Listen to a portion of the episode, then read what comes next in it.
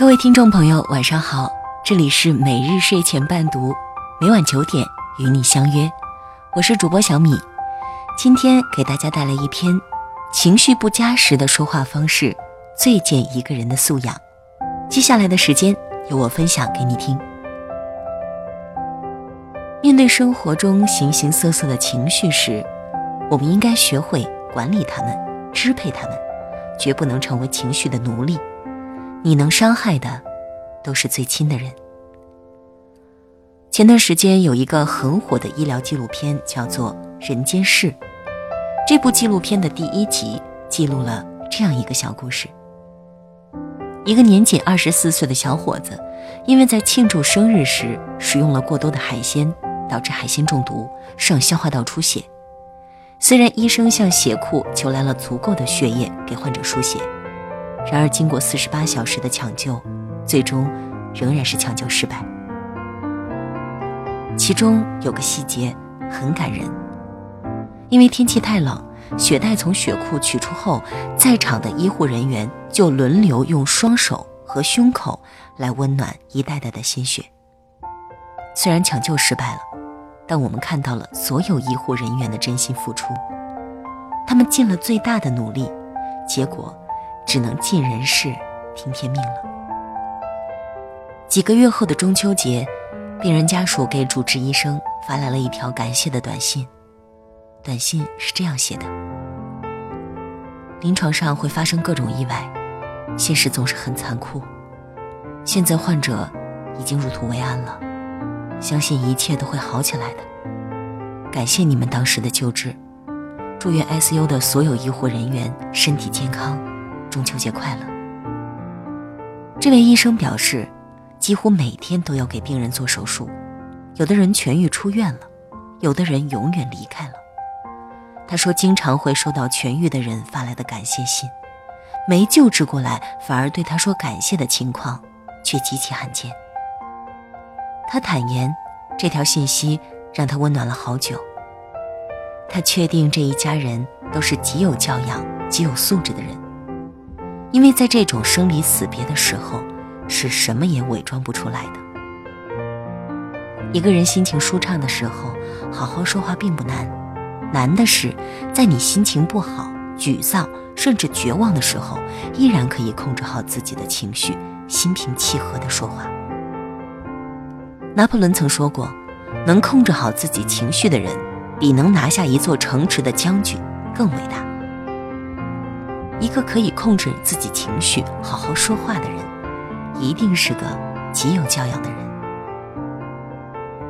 然而，每个人都有心情不好的时候，坏情绪就是我们内心深处一只蠢蠢欲动的怪兽，它静静地潜伏在暗处，揣摩你的心思。一旦发现有一点小苗头，便会趁机煽风点火，令你心灰意冷或者勃然大怒。做出毁灭自身、焚烧他人的事情来。武汉火车站的惨案所带来的触目惊心，我们都不想再提起。但是这件事给我们带来的惨痛教训，我们必须铭记。被害人姚某几年前与前妻离婚，带着十二岁儿子独自来到武汉，一个人撑起一家面馆。春节刚过，店里帮工伙计都还没回来。他就一个人忙里忙外，可想而知，忙得焦头烂额的他，当时情绪肯定不佳。年仅二十二岁的胡某坐了一夜的火车，背井离乡的来到一个陌生的环境来打拼，对未知的前路一片迷茫，情绪肯定也好不到哪儿去。两个情绪不好的人相遇了，于是，在结账时就有了这样一番对话。胡某气愤地说：“牌子上明明写的是四块钱一碗，你怎么可以说五块钱？”心情烦躁的姚某用平时习惯了的大嗓门吼道：“我说几块就几块，吃不起别吃。”于是，两个脾气火爆的人开始激烈的争吵。接着，吵红了眼的胡某操起案板上的刀，向姚某的腿和胳膊砍去。姚某应声栽倒在地。整个施暴过程只持续了几分钟，可残忍程度，光是看图片就能感觉到浓浓的血腥味儿，让人不寒而栗。不会好好说话的后果，就是毁灭了两个年轻的生命，毁掉了两个家庭。如果姚某在收款时好好说话，表明现在还在涨价期间，五元一碗；又或者在客人到店前就说明好情况，也许结局就是另一番模样。在明码标价的情况下。店铺的面价由老板自己擅自更改，消费者会产生一种被欺骗的感觉，这是很正常的情绪反应。但是只要老板和气解释，我想明事理的人会接受。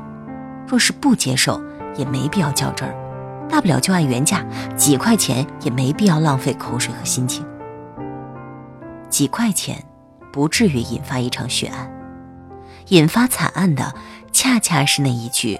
吃不起就别吃。这句话挫伤了在外地打工胡某的自尊心，因此急于挽回颜面。也正是如此，两人之间火药味持续升级，从言语暴力上升到肢体暴力。这场悲剧最应该让我们好好反思的就是，在你情绪不佳时，你会好好说话吗？你是否在家里因为孩子的一些不好的习惯感到生气，而对孩子大声宣泄，结果吓得孩子瑟瑟发抖？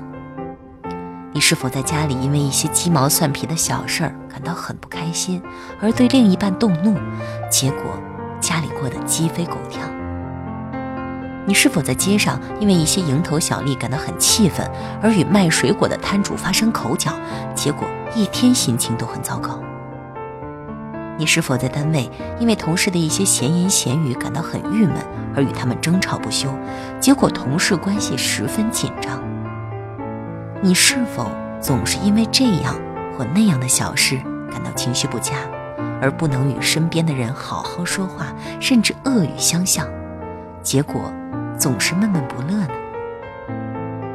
其实，生而为人，怎么可能事事顺心，样样如意呢？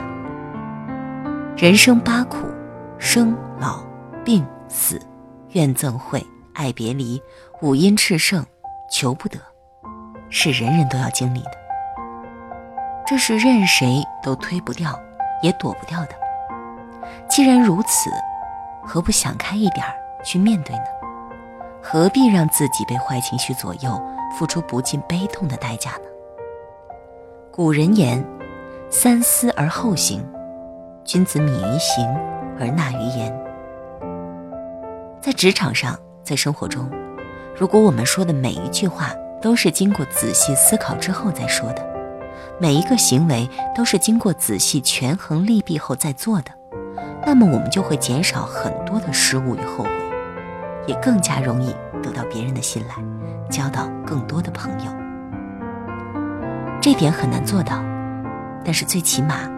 当你在面对我们生活中形形色色的情绪时，我们应该学会管理他们，支配他们，绝不能成为情绪的奴隶。在你情绪不佳时，也应该好好的说话。所谓良言一句三冬暖，恶语伤人六月寒。说什么话之前，一定要先过过脑子，能不能接受这样的说话方式？不可只顾自己的感受，而忽略他人的感受。如果任由自己逞口舌之快，情绪泛滥，口无遮拦，把自己的赌气、郁闷、不愉快，通通都撒到别人身上，那这样冲动的后果是不可估计的。那么，在情绪不佳时，怎样才能做到好好说话呢？首先，要善于心理暗示。